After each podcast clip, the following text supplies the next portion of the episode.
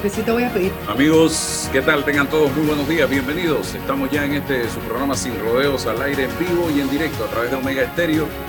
Y también nos sintoniza a través de nuestras distintas redes sociales, Instagram.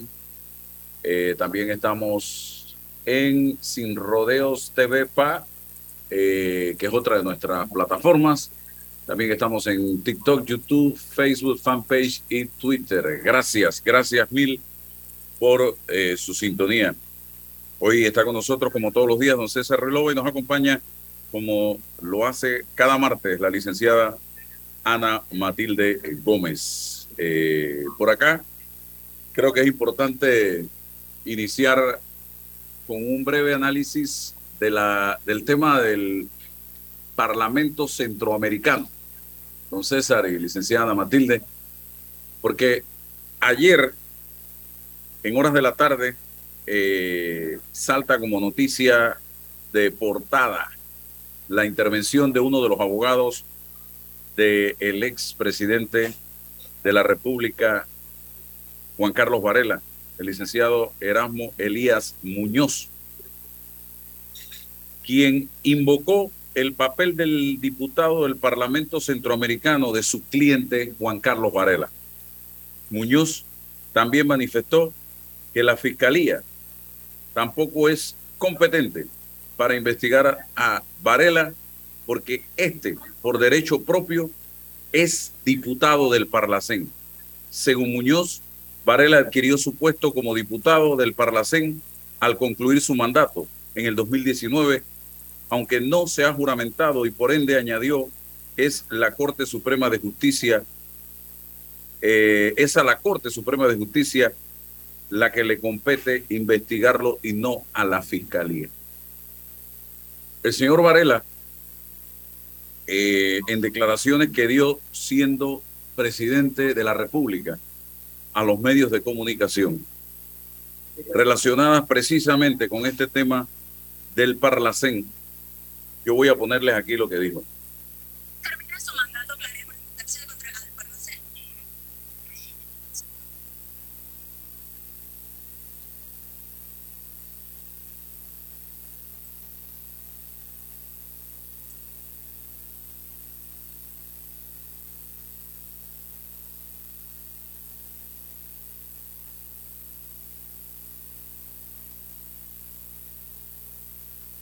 No se escucha nada, a ver. Nosotros no. Bien, él aquí, voy a, es más, voy a ver si. Si gustas, envíamelo, Álvaro, y yo lo paso acá. Vamos a mandarle esto a, a el señor Roberto para que lo vea. Eh, porque él decía en su declaración que él no tendría ningún tipo de autoridad moral para eh, acogerse al Parlacén para eh, ser miembro del Parlacén cuando él fue quien eh, retiró al, a Panamá del Parlamento Centroamericano siendo canciller de la República. Ahí se lo acabo de mandar a Roberto. Y yo tengo entendido, estimados amigos, que para poder ser oficialmente miembro del Parlamento Centroamericano, tú tienes que juramentarte en el Parlamento Centroamericano. Así como el expresidente Martinelli, quien calificó de cueva de ladrones al Parlacén en reiteradas ocasiones, siendo presidente de la República, y no se había quitado la banda presidencial y agarró un vuelo directo a Guatemala a juramentarse y ahí están las imágenes que no me van a dejar mentir cuando era juramentado el señor Martinelli.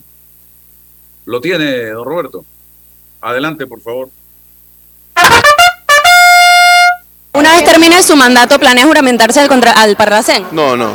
Yo como canciller de la República, ¿cómo está señora? Yo como canciller de la República eh, me tocó a mí retirar a Panamá del Parlacén cumpliendo un compromiso que se hizo en ese momento el gobierno anterior, el presidente anterior, yo no tendría ni un tipo de autoridad moral para irme a inscribir un Parlacén cuando yo fui el canciller que sacó a Panamá el Parlacén. Así que tenga la seguridad que no voy a estar, voy a estar en lugares donde hay conflictos buscando la paz para el mundo. Ahí es donde, ahí donde me van a encontrar. Entonces, cuando yo veo ayer a los abogados, al abogado del señor Varela, invocar al Parlamento Centroamericano y el fuero que te da, porque esto es un fuero que te está dando, un beneficio de que no pueda ser investigado como el común de los panameños, sino que tiene que ir a la corte. Como ya vimos este mismo escenario, parece que es que eh, hay un librito o hay un libreto.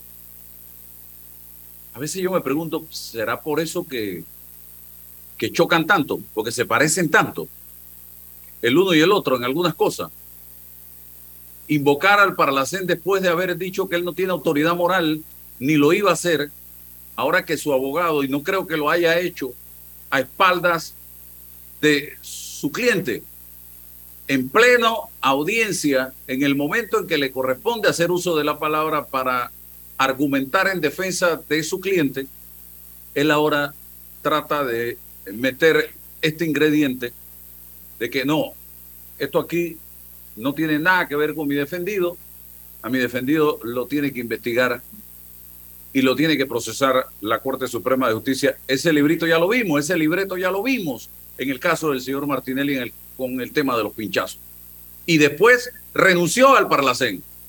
Me acojo, renuncio y ahora estamos viendo al señor Varela a través de su abogado hacer un planteamiento similar, con la excepción de que el señor Valera no ha podido ir a juramentarse a eh, Guatemala, que no sé si lo podrá hacer virtualmente, pero de que tiene que juramentarse, hasta donde tengo entendido, tiene que juramentarse para poder ser miembro del Parlacén.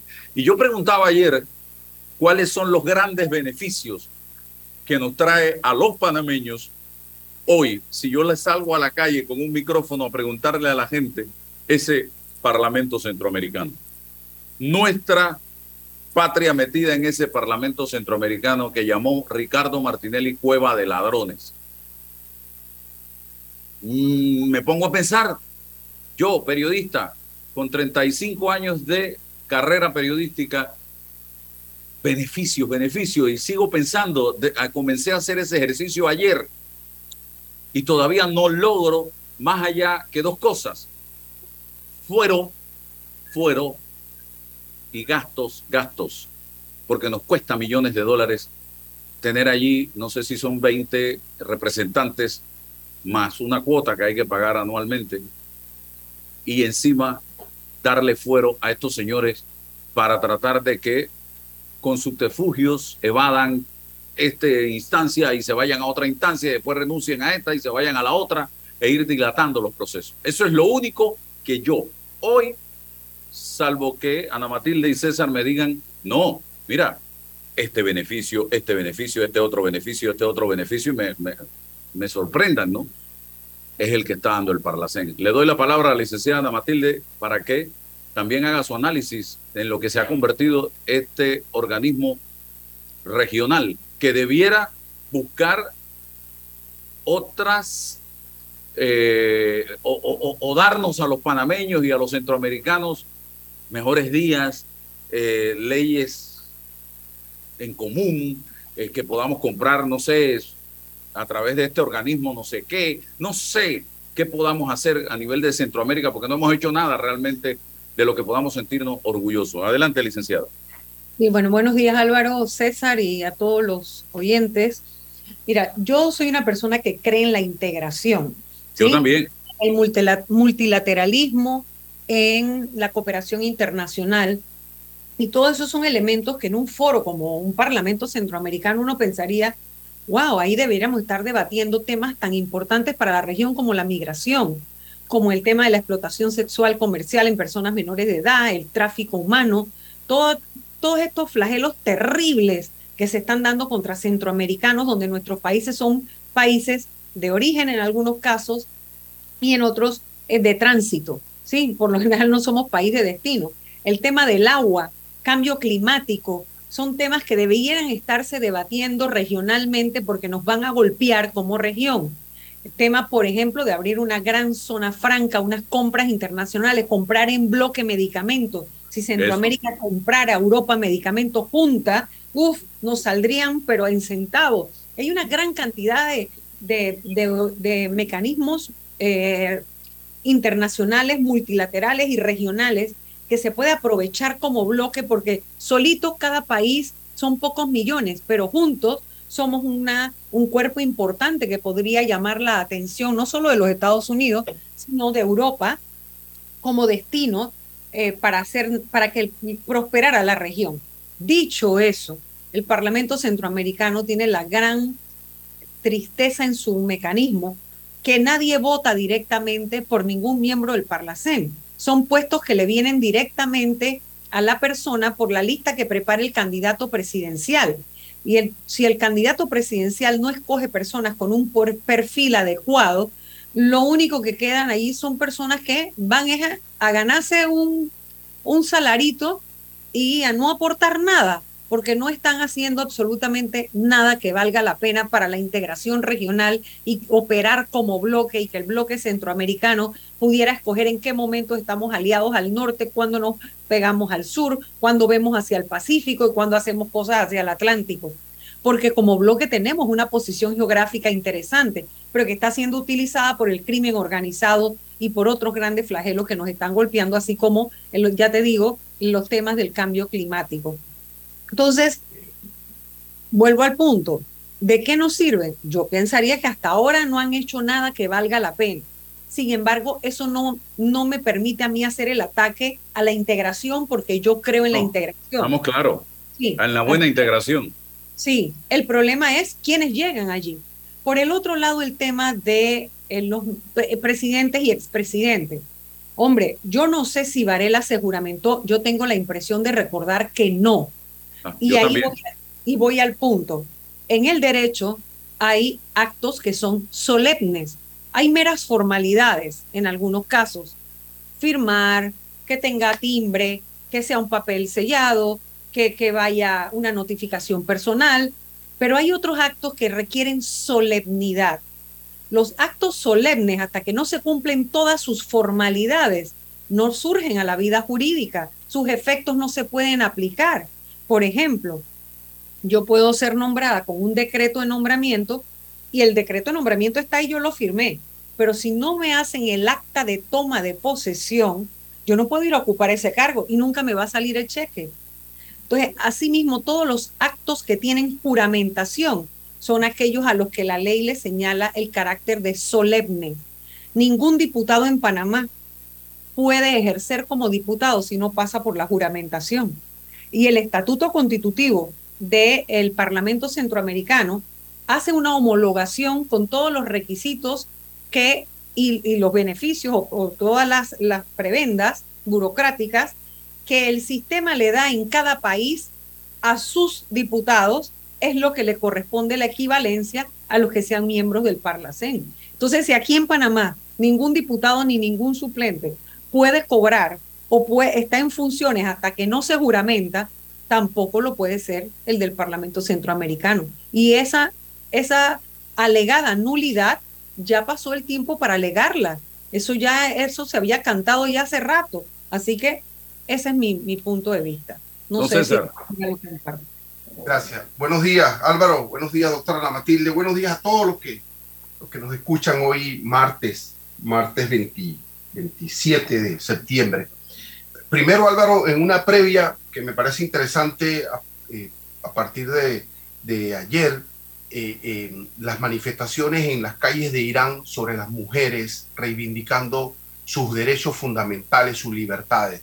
El derecho a quitarse la hijab como una manifestación de su libertad. Interesante fenómeno en una sociedad cerrada culturalmente, en una sociedad dominada por, por, por, por el machismo que hoy que ayer y hoy y, el resto de los días las mujeres estén eh, en, una especie de revolución cultural interesante para, para darle seguimiento a este fenómeno. Eh, Italia, la derecha eh, obtuvo una victoria con las consecuencias que eso puede generar para la comunidad europea. Y el próximo domingo, elecciones en Brasil, en las que ponen en perspectiva la izquierda y la derecha en Lula y Bolsonaro para, para darle seguimiento a estos temas. En el plano interno, a mí me da mucha rareza poder analizar un, un, un, tema como, como el asunto de la integración, las conveniencias o no de Panamá en el, en el asunto de la, de, la, de el Parlamento Centroamericano, que es un, es un tema, de, debe ser de agenda de Estado, no de agenda fundamental del Ministerio de Relaciones Exteriores y lo entramos a discutir a propósito como consecuencia del alegato de un abogado en una audiencia penal. Nos pone en perspectiva para, para entonces analizar los derroteros de Panamá frente a los beneficios o no de la integración, en este caso centroamericana. Es extraño. y, las últimas tres veces que se ha hablado del Parlacén, yo te las voy a mencionar. Cuando el señor se fue a juramentar allá en el 2019 ¿Pero qué señor? ¿Qué, qué señor, Álvaro? Martínez, Martinelli. se está ah, pero, pero, pero, doctor. Yo sí, un experimento ¿No se acuerdan? Legal. ¿No se acuerdan de eso? Fue en la madrugada que casi saca el pijama. Un verde allá de la cama. después cuando sus hijos intentaron, después cuando sus hijos intentaron hacer lo mismo, ya. y ahora que el expresidente invoca al Parlacén. Imagínate el debate que se da sobre el Parlacén en este país. ¿Cuándo?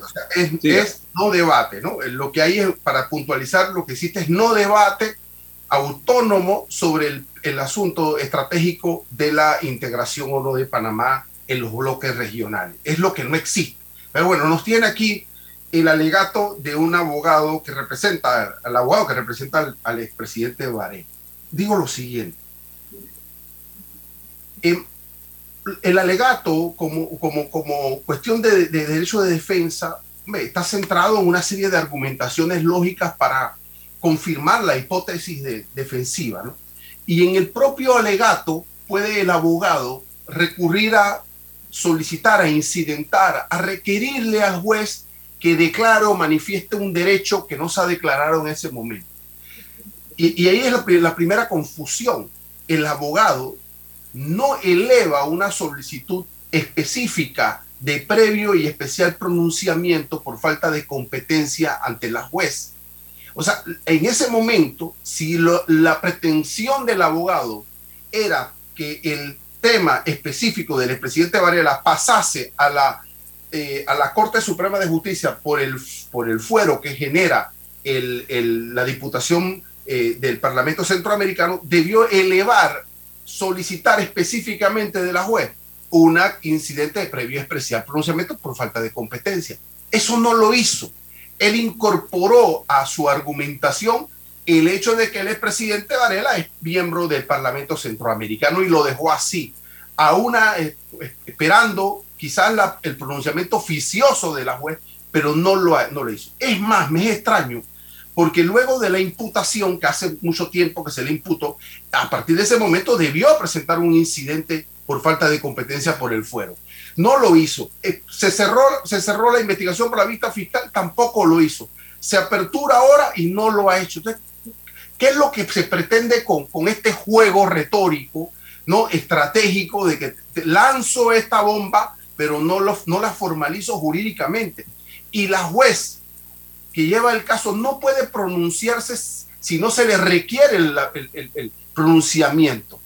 O sea, ella no puede partir de, la, interpretación o de la argumentación. Ella, ella se tiene que solicitar formalmente en la audiencia por escrito la solicitud del incidente de previo especial pronunciamiento para que ella diga que está extemporáneo, que este, tiene motivos o no, e interprete si hace falta juramentación o no hace falta juramentación. Eso no ha ocurrido y hoy tenemos no solamente el alegato, sino una especie de, un comunicado de parte del cuerpo legal del presidente Varela explicando el sentido de lo que se dijo, pero aún todavía no terminan de explicar qué es lo que quisieron hacer y decir. ¿Ya? Entonces, e, esto, esto nos tiene en el limbo un poco sobre, sobre esto, pero es parte del alegato. Yo, para concluir esta idea, la, la juez no se va a pronunciar si a usted no le presenta la acción específica, el requerimiento procesal para que se pronuncie. Todo lo que se dijo entiendo yo, es parte de una argumentación, que no hay delito, porque parte de los fondos parte de una donación, que el presidente es, es diputado del Parlamento centroamericano y por ende tiene fuero procesal, pero no se hizo ningún requerimiento. Así que la juez va a calificar el sumario respecto al expresidente Varela, entendiendo que es competente y que, y que ya conoce los aspectos de fondo eh, respecto a su situación procesal. Nada va a ocurrir allí que la suerte de llamarlo a juicio o sobreserlo como corresponde en este tipo de audiencias. Así que eh, no confundir, yo creo que debemos tener un, un análisis eh, autónomo, integral de la necesidad o no de la, de la, de la incorporación regional, lejos de estos avatares procesales, y no hacer que los juicios se conviertan en espacios en betas para entonces acordarnos de que somos parte de una integración que nos conviene o no nos conviene. Eso en ningún sentido me parece a mí falta de, de, liderazgo, de visión, de política internacional, de lo que verdaderamente requerimos en dirección política y lo que puede ocurrir en un proceso, las estrategias, las alegaciones, la retórica, que también tienen una ritualidad, que también tienen una forma y que si usted como abogado requiere algo del juez, se lo pide, se lo pide formalmente en función de lo que el procedimiento establece. Bien, gracias. Hay otro tema y, y aquí, aquí hoy voy a aprovechar la experiencia en temas legislativos que tiene Ana Matilde Gómez, ya que fue diputada de la República, porque pude observar ayer la intervención de el ministro, parte de la intervención del ministro de Obras Públicas en la comisión de presupuesto era de presupuesto, ¿no? De la Asamblea Nacional de Diputados. Y la forma y la forma sí, sí, y la forma como intervino y que es un proyecto que va a la República y cómo emplazó al ministro en el tono en que se dirige al ministro. La ley de la, la, la ley establece que los ministros pueden ser llevados a la Asamblea. Creo que hoy va el ministro del MOB al pleno de la Asamblea, exactamente. Lo de ayer era temas presupuestarios, básicamente. Eh, pero me llamó la atención cómo se expresa una diputada de la República y cómo se dirige una diputada de la República a un ministro de Estado, diciéndole incluso aquí mando yo, aquí mandamos nosotros al ministro de Estado. Y yo creo que aquí hoy decía una persona, los diputados de la República y principalmente la persona quien le, hablaba al ministro así, eh, también tienen que rendirle cuentas al país. Y mucho, pero mucho contenido tendría esa rendición de cuentas que venimos pidiendo por todo este tema de las planillas, por todo este tema de las botellas, de los garrafones, de los gastos que hace la Asamblea. Y esa rendición de cuentas ha sido nula, porque todavía estamos esperando desde que esta persona era presidenta de la Asamblea en dos periodos consecutivos y que se enfrentó en ese momento al Contralor de la República, Federico Homberg. Y usted veía a esta persona ayer en el Pleno, digo, en la comisión, Sí, porque las calles de mi circuito de Capira. Y, yo creo que ya Roberto tiene ahí para que ustedes vean. Yo no sé si el diputado tiene la libertad de hacer esto que se hizo ayer. E incluso yo lo sentí hasta irrespetuoso. Y aquí hemos cuestionado al ministro del MOD, don César Relova, en reiteradas ocasiones. Hemos hablado de todas las calles de este país como están y de la falta de trabajo en esa institución para hacerle frente a este grave problema que tenemos. Lo, hemos hablado de cuántos accidentes no se habrán dado en este país. Lo hablamos ayer casualmente con Rolando Rodríguez en este programa. A causa de, de que alguien trata de esquivar un hueco o de que caen un hueco los daños a los vehículos, las muertes que quizás se han producido producto de esta cantidad de cráteres y huecos que hay en las calles de este país. Aquí se ha hablado de todo del Ministerio de Obras Públicas pero lo que yo voy es al punto de la forma como si tú puedes gritarle, si tú puedes hablarle así a un ministro de Estado y el ministro de Estado tiene que quedarse callado o es que el ministro puede responderle también eh, al diputado de la República. Vamos a ver, para los que no han escuchado o visto este video de adelante, don Roberto. A comunicar a comunidades de difícil acceso. Dígame usted si no lo pagamos el próximo año y seguimos con las malas prácticas de los gobiernos anteriores. Eh, presidenta, permítame, usted me tiene que responder lo que yo le pregunté. Usted aquí hace lo que nosotros le decimos, aquí mandamos nosotros. Y yo le hice una pregunta puntual y le dije, para usted esas son sus prioridades y por eso hizo el presupuesto enfocado en esas prioridades, son sus prioridades, ¿ok? Pero para lo que legislamos y estamos aquí, recorremos un país, caminamos un país, no lo estamos notando, mi querido ministro. Los llaves manos son el gran negocio que tienen allí. ¿Ah? Entonces, ¿qué vamos, vamos a hablar en ese tono? Hablamos en ese tono, ministro. Si usted quiere, yo estoy preparada para hablar en el tono que usted quiera. Pero yo le estoy diciendo lo que nosotros vivimos a nivel nacional. Jamás a las 8 y 15 de la noche había toda esta comisión tan llena. Jamás. Y está llena porque aquí estamos notando que está pasando algo malo en el Ministerio de Obras Públicas. No estamos satisfechos con el trabajo que el ministro de Obras Públicas está haciendo a nivel nacional. Usted se ha dado cuenta que le siembran tallos en los, eh, eh, eh, en los huecos de las carreteras a nivel nacional. Usted se está percatando la burla y los memes que a usted le hacen a nivel nacional. Yo creo que usted no está viendo televisión, ministro. Yo creo que usted no está viendo lo que está pasando a nivel nacional. Algo malo no se está haciendo en el Ministerio de Obras Públicas. Recapacite y no, mire, a mí me, como usted, usted ha repetido varias veces, usted dígame si esto no es prioridad. Usted dígame si esto no es prioridad. ¿Usted va a hablarme en ese tono? Yo estoy preparada para hablarle en ese tono. Que me responda lo que le pero él me quiere responder lo que él quiere de su, su, él está justificando sus 50-50. Yo entiendo lo, yo leí el presupuesto, eh, presidenta. Le pregunté por las calles de Capira que me responda, por favor, presidenta. Bueno, ministro, sí.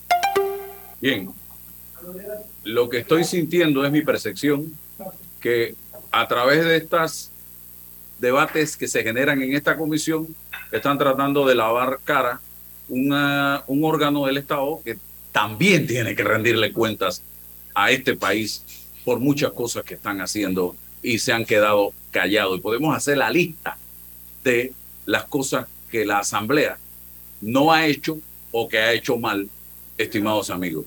Así que yo no sé si ese es el debate que se tiene que dar en una comisión de esa manera, eh, o mm, usted me explique, licenciada Ana Matilde. Bueno, una cosa no mata a la otra, ¿no? Obviamente que la asamblea sí es el foro por naturaleza, por antonomasia, por definición, el foro más abierto y donde hablan por los que no tienen voz. Es decir, ella allí no está necesariamente solamente cuestionando al ministro, ella está hablándole a su comunidad para que su comunidad sienta que ella los está defendiendo. y así lo vemos a diario, perdón. La, la cantidad de, de, show que uno ve en la asamblea mm.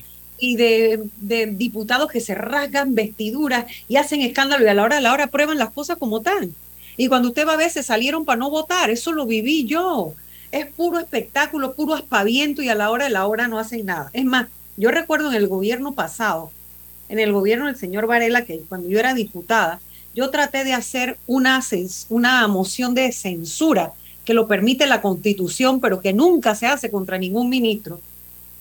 Y fui recogiendo firmas, fui recogiendo firmas. Y Yanivel me había firmado, mira tú, me había firmado contra el ministro Arosemena por repelente, por atorrante que era, por irrespetuoso, y de repente Popi Varela la llama y le recuerda los kilómetros que le habían metido a su comunidad y me pidió que la borrara, se tachó. O sea que en el fondo, finalmente ellos, cuando es como un quid pro quo, ¿no? Cuando ya ellos consiguen lo que quieren para sus comunidades, hasta allí llega el aspaviento y la reclamación. Así es. Entonces, eso es lo que molesta. Evidentemente que para tú ser contundente no necesitas ser hacer alaracas, ¿no? Tú puedes ser contundente y puedes ser firme, porque en realidad para cuestionar, más que la facultad legal, se requiere es autoridad moral. Para que cuando usted cuestiona, no solamente sea porque hay una norma que se lo permite, sino por una trayectoria que usted tiene para mostrar que le permite interpelar a su contraparte o al que está enfrente suyo, precisamente porque usted es una persona que tiene una trayectoria para mostrar y tiene autoridad moral para cuestionarlos. El ministro del MOP, por supuesto, que se merece todos los reclamos que le hace toda la ciudadanía y todos los diputados, todo el mundo, porque de verdad este país parece que nosotros hubiéramos salido de un bombardeo. Nosotros no hemos tenido guerra y las calles nuestras entre la basura y los huecos suficiente para que nosotros fuéramos declarados en estado de emergencia. Usted va a la calle y entre la basura y los huecos, para mí es el peor desempeño de este gobierno, es basura y calles. Basura, no, eso sí, sin entrar a hablar de todo lo demás. Pero si por lo menos recogieran la basura, tuvieran las calles limpias, lavaran las calles, hicieran lo que tuvieran que hacer para tener las calles limpias, recoger la basura y los huecos de las calles, esto sería otra cosa. Porque la imagen del país, de verdad que ese señor, yo no sé dónde está, dónde está la dignidad. Porque, a ver, usted va a una, a una comisión, yo también he estado en vistas presupuestarias como funcionaria que he dirigido institución y también he tenido que ir a presentar mis vistas presupuestarias y he tenido que ir a la comisión de presupuesto a sustentar. Y una vez me paré y me fui, porque el exceso de tolerancia es falta de dignidad. Y también depende de quién lo viene a interpelar a uno, uno acepta o no. Y las, la forma, uno está en posición, no importa que usted sea ministro y no importa que los diputados manden en la asamblea. Usted llega ahí y con su autoridad moral, usted dice hasta dónde usted ah, soporta. Y usted no le puede permitir faltas de respeto a nadie, aunque esté en su casa. Porque usted sabe dónde está la puerta. Y lo mejor que usted puede hacer es irse. Si no lo respetan, se va. Sí, eh, evidente, se evidencia, perdón, chabacanería en la manera como se le hablaba a un ministro de Estado. Yo creo que no debemos llegar a esos niveles. Y sacan ese pedazo específicamente, porque eso sale de la propia asamblea para hacerlo público. Bueno, porque allá en, sus comunidades, allá la gente, a ver, entre menos educación tienen las personas, todo lo que es aspaviento, alaraca, patio limoso, les encanta. Entonces, si tuviste cómo le habló y tuviste, tuviste lo que le hizo. Ah, oh, ese es mi diputado. eso, era, eso es todo lo que uno escucha en la calle, lamentablemente, dependiendo de uno, dónde uno se mete, ¿no? Entonces, se relova. Quíteme, quíteme el don, don Álvaro. Quíteme el don, por favor. Quíteme el don. Yo sé que usted es un hombre muy formal, pero quíteme el don. Bien, dos dos aspectos. Desde el, eminentemente institucional, eh, el artículo 54, numeral 4 del reglamento interno eh, faculta a, los comisionados de, la, de, de, presupuesto de la Asamblea a participar en las consultas relativas a la elaboración del presupuesto general del Estado y a vigilar la ejecución, fiscalización, control y cumplimiento de la ley de presupuestos. Institucionalmente es el Parlamento y la comisión respectiva la que tiene esa competencia y por supuesto sus diputados. Es cierto que hay una competencia institucional para que cada regente de, de las entidades gubernamentales se presente a, eh, a la Asamblea y sustenten sus, sus vistas presupuestarias. debe existir un ejercicio un contradictorio a efectos de que se puedan eh, eh, presentar, sustentar, contradecirlo. Ese es el ejercicio democrático, ese es el ejercicio constitucional y legal para tales efectos, ¿no? En materia de la institucionalidad. Ahora, em, armonizar lo, que se dice y lo que se hace, ¿no? Eh, qué, bien que, la, la, doctora Ana Matilde nos pone en perspectiva de una experiencia con una diputada que hoy es actora en este drama, ¿no? Y yo literalmente anoté, dice, usted hace lo que nosotros decimos.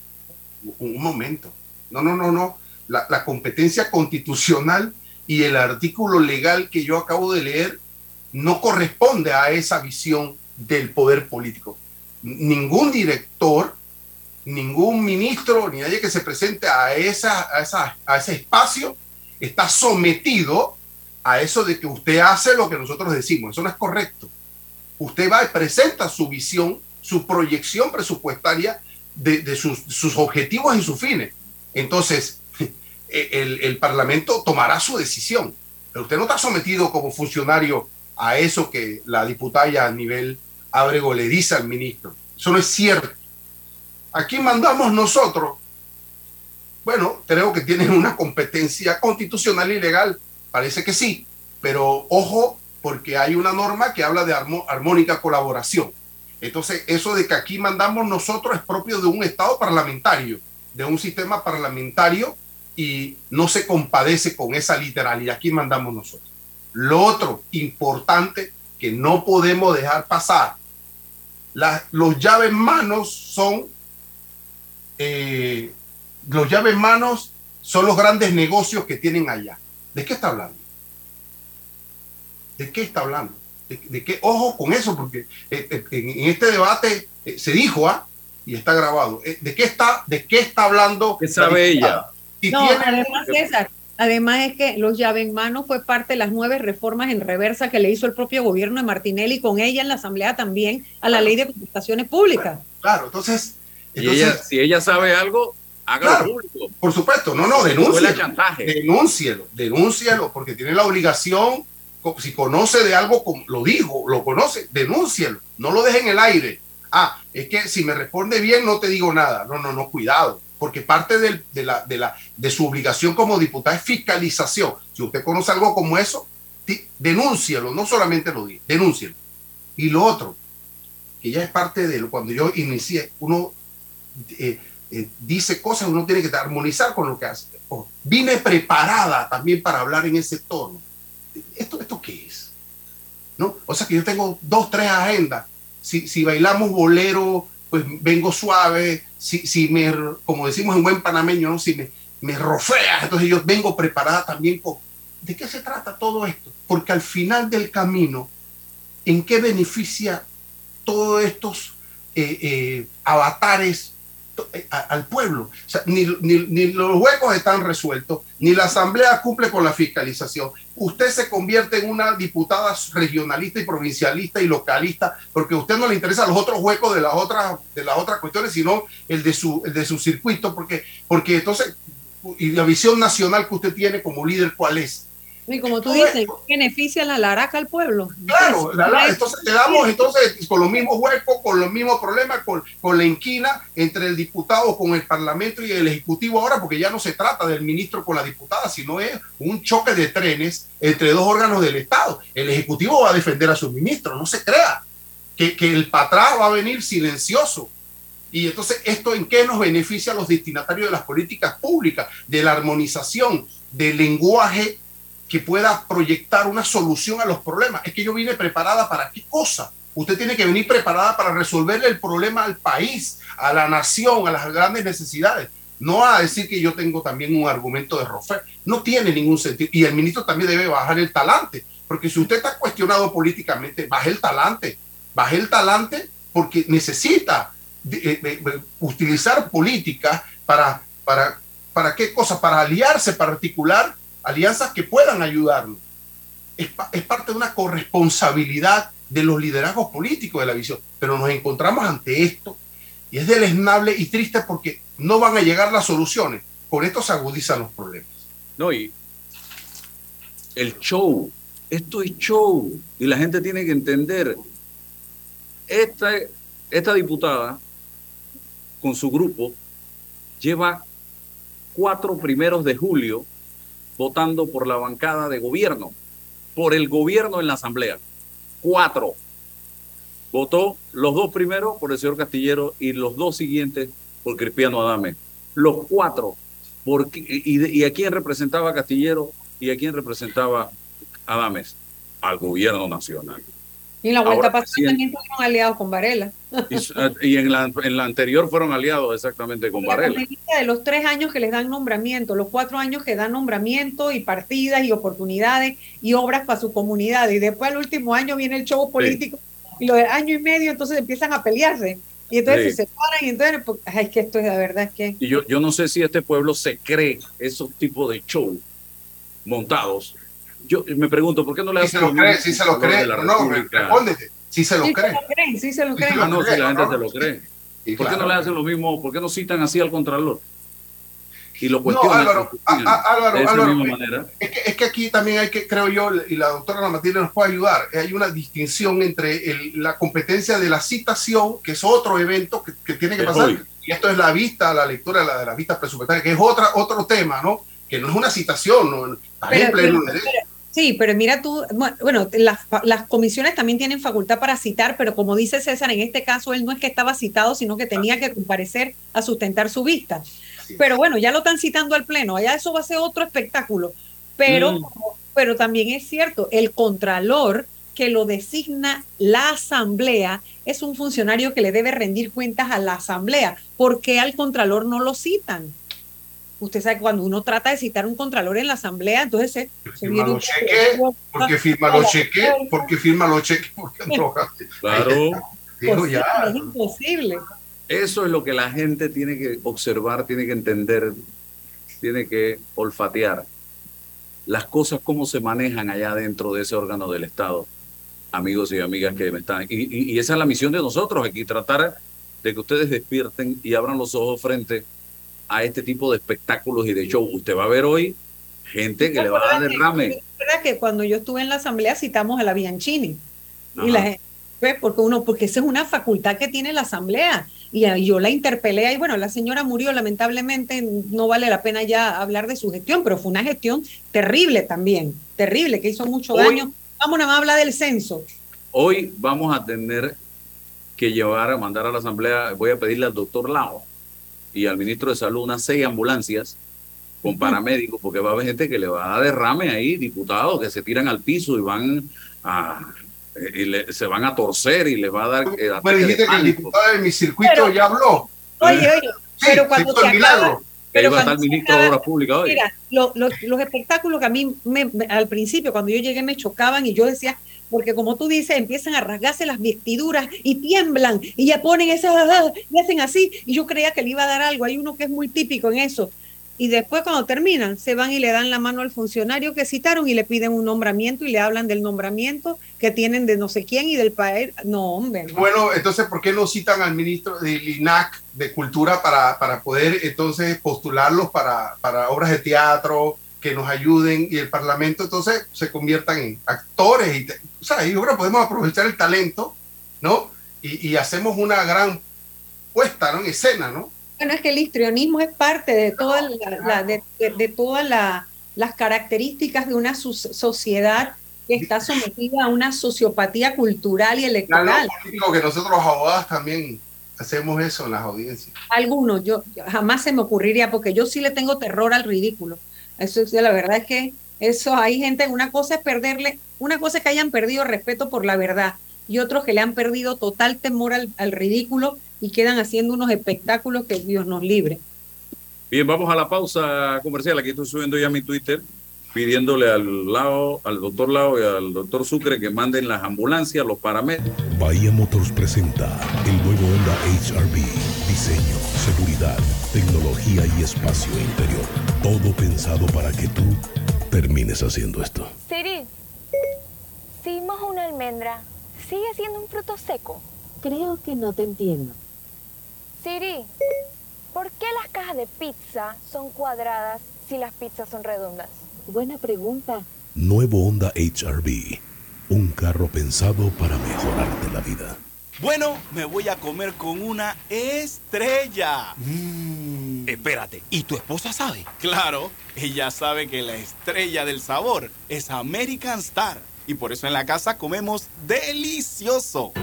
American Star, el tasajo, jamón, chorizos y embutidos más suaves, económicos y con el sabor que le gusta a todos. ¡Oh!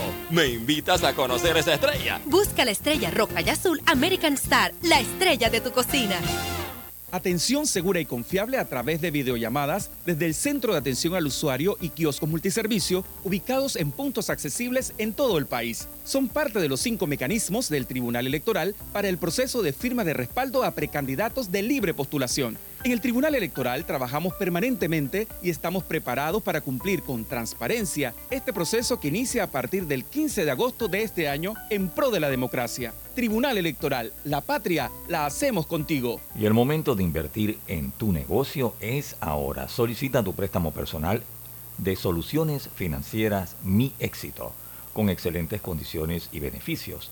Escríbenos al 63 30 23 34 63 30 23 34 ver condiciones en miexito.net diagonal promociones recuerda que vamos donde estés con mi éxito express ¿Ya tienes todas tus vacunas? Protégete de enfermedades y sus complicaciones en el futuro. Prevenir es la clave para una vida sana. Las vacunas son seguras. Caja de Seguro Social. Aquí, ahora, siempre. Mis lentes de trabajo se ven fatal con jeans. En Sosa y Arango hay variedad de aros desde solo $21.95 para jeans, fiesta, playa. ¿Y tienen de marcas? Carolina Herrera, Polo, Nike, Ray-Ban, Guess, Swarovski, Salvatore, entre muchas otras. Óptica Sosa y Arango. Tenemos todo para ti. Bambito Agua de Manantial. Llévate tu Bambito Agua de Manantial favorita siempre contigo y mantente hidratado. Para pedidos 206-0019, 206-0019 o 6942-2262. 6942-2262, Bambito Agua de Manantial. La respuesta a tus necesidades la encuentras en la feria Caja de Soluciones de Caja de Ahorros. Durante todo el mes de septiembre, aprovecha las mejores promociones y tasas especiales. Te esperamos en nuestras sucursales. Para más información, visita www.cajadeahorros.com.pa. Caja de Ahorros, el banco de la familia parameña. Hace 25 años llegó Más Móvil, la señal que el país esperaba para avanzar con las últimas tecnologías. Una señal de unión que ha cerrado brechas, una señal de progreso con grandes aportes a la economía de Panamá, una señal de innovación con una potente red de fibra, más TV total y más Wi-Fi 360. A simple vista es solo tecnología, pero es el talento de nuestra gente, la verdadera señal del futuro. Más Móvil, la señal de Panamá. Al que madruga, el metro lo ayuda. Ahora de lunes a viernes podrás viajar con nosotros desde las 4 y 30 M hasta las 11 PM. Metro de Panamá, elevando tu tren de vida. De trabajador a trabajador, apoyémonos los unos a los otros, porque es así como se hace un Panamá tan fuerte como el cemento. Cemento Chagres, el cemento panameño que nos une. En Caja de Ahorros, tu casa te da más. Con nuestro préstamo Casa Más, recibe dinero en mano con garantía hipotecaria y los mejores beneficios. Tasa competitiva, plazo de 30 años y avalúo gratis. Caja de Ahorros, el banco de la familia panameña. Ver términos y condiciones en cajadeahorros.com.pa sección promociones. Arrancó el proyecto Censal con la prueba tecnológica. Del 18 de septiembre al 15 de octubre estaremos midiendo nuestras plataformas tecnológicas, flujo de procesos y el desempeño de nuestro talento humano. Hagamos de los censos década 2020 todo un éxito. La prueba tecnológica la haremos en ciertas áreas de Tocumen, Capira y en todo Altos de los Lagos en Colón. Recuerda, del 18 de septiembre al 15 de octubre llevaremos a cabo la fase presensal, porque uno a uno hacemos grande a Panamá. El momento de remodelar tu casa es ahora. Solicita tu préstamo personal de soluciones financieras Mi Éxito, con excelentes condiciones y beneficios. Escríbenos ahora al 6330-2334. 6330-2334. Ver condiciones en miexito.net diagonal promociones. Recuerda que vamos donde estés con Mi Éxito Express. Y mucha atención porque Bambito Agua de Manantial directo desde el volcán Barú y Tierras Altas. La frescura del manantial llega a tu casa u oficina ya lista para disfrutar. Consume lo panameño, consume lo nacional. Bambito Agua de Manantial. Para pedidos 206-0019, 206-0019 o 6942-2262, 6942-2262. Bueno, yo veo que la carretera acá en Lomacobá está avanzando. Yo me dedico a la venta de frutas y vegetales, abastecos, abarroterías y tienditas. Y uno se pone contento, pues, de que con la construcción de todos estos carriles que están haciendo, voy a poder llegar más rápido allá a la ciudad y voy a repartir todo en menos tiempo y ahorrarme plata en gasolina. Ya falta menos. La ampliación del tramo entre el Puente de las Américas y Arraiján lleva más del 50% de avance. Y al terminar, será más fácil entrar y salir de la ciudad, mejorando la vida de cientos de miles de panameños. Ministerio de Obras Públicas, Gobierno Nacional. Déjate llevar por la frescura del pollo melo, panameño como tú. Déjate llevar por la frescura del pollo melo. Variedad y calidad. Melo. Frescura de altos estándares. Sí, señor. la calidad es una promesa ¿Cómo no? para llevarte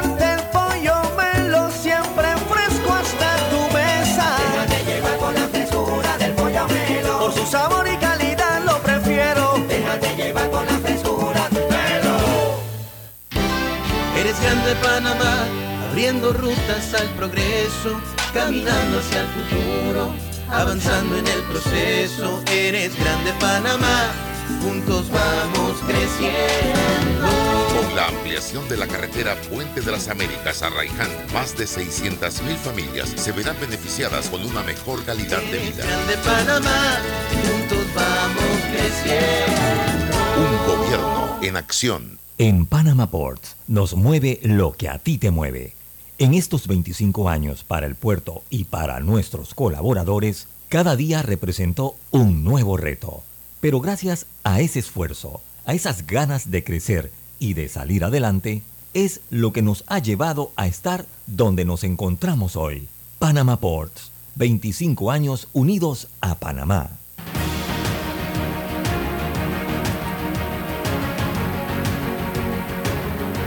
Seguimos adelante, señores. Eh, eh, vamos a ver. Eh, planteábamos en el receso un tema rapidito y es la estadística que se está manejando en este momento. 65% de las más de 80 mil firmas que se han recogido en este momento para los candidatos de libre postulación presidencial, alcaldías, diputados, representantes, son de personas que pertenecen a partidos políticos. Y cuando se abre la posibilidad de, precisamente las candidaturas de libre postulación, que para otros son independientes, yo no hablo de candidaturas independientes porque ya no puede ser candidaturas independientes, eh, por muchas razones que después analizamos aquí. Se pensó en que esa era una oportunidad precisamente para que el pueblo que no está inscrito en partidos políticos tuviera sus candidatos en las papeletas de votación en las elecciones de mayo de cada cinco años. Bueno, hoy los 65% de los que han firmado están en partidos políticos y también están o tienen sus representantes acá en partidos eh, a nivel de la libre postulación y eso lo reflejan las estadísticas. ¿Qué mensaje o qué inter, cómo interpreta usted esto, licenciada Ana Matilde Gómez, eh, Mira. usted que está en la búsqueda de firmas? Mira, hay candidatos en Penonomé que me reportan que ya ellos, o sea, ya los tres espacios están cooptados por tres miembros de partidos políticos. O sea, ya no hay posibilidades, a menos que yo no sé de dónde van a sacar la firma. Porque ¿qué ocurre? Es muy fácil, como está ocurriendo aquí en Santana, Chorrillo, tú averiguas y van en buses a recoger a las personas para que vayan a votar por el candidato del partido político que está por la libre postulación. Y a veces son los propios miembros de sus partidos. Ahí está la razón por la que es tan alta la cifra de personas de miembros de partidos políticos. Ya te digo, por ejemplo, en Penonomé, ya en Penonomé hay un caso en el que los tres primeros puestos ya están ocupados por miembros de partidos políticos. Entonces, ¿qué espacio, qué oportunidad van a tener los, las personas que no tienen otra opción que la libre postulación porque no tienen militancia político-partidista? La respuesta es esa. Entonces, ojalá, yo creo que, yo no sé si el colega Ernesto Cedeño presentó una, una demanda de inconstitucionalidad, no estoy al tanto. Eh, César, no sé si tú estás al tanto, si él presentó, la verdad es que eso eh, eh, toma tiempo. Y, Ernesto produce muchas demandas, pero a veces uno le pierde la pista. Sí, porque sería interesante que la Corte declarara eh, que es inconstitucional eh, eh, el hecho de que se le limite, o sea, que se le bloqueen los espacios a las personas que no tienen otra opción que no sea la libre postulación, porque se produce una injusticia. Hay una falta de equidad y de equilibrio social ahí para, la, para el ejercicio de un derecho humano, que es el derecho a ser electo, para ocupar algún cargo público. César, tu opinión. Mira, me llega información acá rapidito eh, eh, de la industria de gas en Panamá, de gas licuado de 25 libras, LPG, que hasta este viernes 30 de septiembre eh, puede haber gas en Panamá de 25 libras si el gobierno no paga la deuda que tiene con la industria de gas, que ya supera los 70 millones de dólares. Y ese dinero está allí porque proviene del subsidio. Adelante, César. Sí, eh, este asunto de la, de la libre postulación es una alternativa en el rejuego político electoral eh, que genera, eh, desde mi punto de vista, refresca el- el- la oferta política, es muy necesaria refrescar la oferta política para que la- el pueblo pueda tener opciones reales. Pero cuando se falsifica esta opción, cuando, cuando genera un- desigualdades y cuando se traslapan las, las ofertas eh, en el sentido de que son candidatos y miembros de partidos políticos que optan por la libre postulación, entonces eh, creo que lo que comentaba con, con la doctora Matilde, tiene que existir un debate en cuanto a, la prohibición de este tipo de, de- de acciones y de medidas. Un debate político que va a, a generar la prohibición desde el aspecto de una normativa, entonces electoral. Porque es que se tiene que procurar este tipo de, de- prohibiciones para garantizar que no sea un fraude la opción de la libre postulación. Es un fraude cuando, cuando se generan vínculos históricos, políticos, amicales de, de una persona que ha estado eh, vinculada a un partido político y tiene esa, esa posibilidad eh, con, los otros líderes y con la membresía. Hombre, los pone allí a estas, a estas personas a votar y a, y a firmar. No requiere mayor esfuerzo frente al esfuerzo que, que, debe mantener la persona eh, eh, eh, que no participa en, partidos políticos. Entonces, esto debe solucionarse, no sé si por la vía constitucional de una sentencia o por la vía legislativa, pero se tiene en todo caso que garantizar que esta opción de refrescar la oferta política a través de la libre votación no se convierta en un fraude. Hoy es un fraude. Es un fraude porque genera desigualdad, es latente la desigualdad. Usted- Un partido como el PRD que casi tiene 700 mil miembros y usted tiene un partido histórico, hombre, usted empieza a hacer con el teléfono, con el correo y con sus activistas a llamar a la gente del PRD y no Oye, necesita más nada. Con la base de datos, porque ellos como partido tienen una base de datos que no la tenemos nosotros. Claro, y, igual con el panameñismo, igual que tienen todos los partidos, 200.000, todos los 300.000. partidos. Y como tú dices, es, es que lo- el- ¿dónde está el gran fraude? En el que definitivamente termina siendo otro espacio como una extensión de los partidos políticos. Ahora, ¿por qué la pregunta es por qué los, las personas que optan por esa vía no exigen, no presionan cambios legislativos para garantizar esto? Porque es que esas son las reglas de juego y ya cuando usted está en las reglas de juego no puede decir, oye, esto es injusto. Usted se sometió a esa regla del juego. Se nos fue, se nos fue de verdad. No, y, y el Tribunal Electoral y la sociedad civil que participa en esta comisión de reformas electorales tiene como primera tarea dentro de esas reuniones que se hacen cada cinco años revisar este tema. Es que llega, uno llega con tanto tema pendiente. Yo estuve en la Comisión Nacional de Reformas Electorales representando por parte de la sociedad civil a la academia y la verdad es que uno llega con tanto tema que está torcido cada cinco años, te das cuenta que llega con otro paquetón que, y, y también distrae mucho que los magistrados te presentan una base para debatir, porque ellos te traen ya, ah, bueno, tú tuviste, César, también, tú estabas ahí en, en la Comisión de Reformas, creo, y, y- y ellos, no, ah, que te vi fue en el, coincidimos fue en el, en el centenario. centenario que le gusta a Álvaro Alvarado, Mm. Sí. eh, cerrando brecha. Bueno, ellos te traen un paquete y tú empiezas entonces a trabajar sobre lo que ya ellos te han presentado, ¿no? Bueno, esa es una tarea importante Ay, sí. que debe eso- llevarse a esa mesa y esto debe ser simple y sencillamente usted perteneció a un partido político en los últimos, no sé, cinco años, usted no puede ser candidato independiente. Punto. Bueno, eso sí sería violatorio a lo mejor de, de los derechos humanos, pero, pero por lo menos, por lo menos que no les permitan que mientras estén inscritos salgan a participar en los espacios de, de la libre postulación, porque es que nos, nos cuartan el, el- O- el- o si No, ellos van a decir que partido, si usted es ¿por qué miembro del- permiten que los que son miembros de partido político le firmen a los independientes? Claro, esa también, eso, eso también puede ser. bueno, pero es que si quieren quitarlo, bueno, perfecto que lo quiten, y, pero que hagan docencia, porque lo que pasa es que a los candidatos es que nos está tocando salir a hacer la docencia que el Tribunal Electoral debió hacer. La gente no sabe ni siquiera los mecanismos, no sabe a dónde va esa, esa fotito, no sabe que nada más es una verificación biométrica del rostro para encontrarte en el padrón electoral. El cliente ya no sabe quién es su. Ese que el cliente no sabe si es del partido, ahora es de uno que se escindió del partido. El cliente está cosificado. Bueno, y es que además el, el que es miembro del partido no le pregunta nada al candidato porque como miembro milita y obedece. En cambio, el que está afuera hay que explicarle todo el sistema electoral para ver si consigues esa firma. Por el amor de Dios. Bueno, Se acabó el tiempo, señoras y señores. Mañana tenemos otra cita. Mañana vamos a tener al licenciado Francisco Bustamante, que nos va a hacer una explicación completa de su visión sobre el tema de invalidez, vejez y muerte de la Caja de Seguro Social. Él fue subdirector de la Caja hasta hace unos meses atrás. Bien, hasta mañana.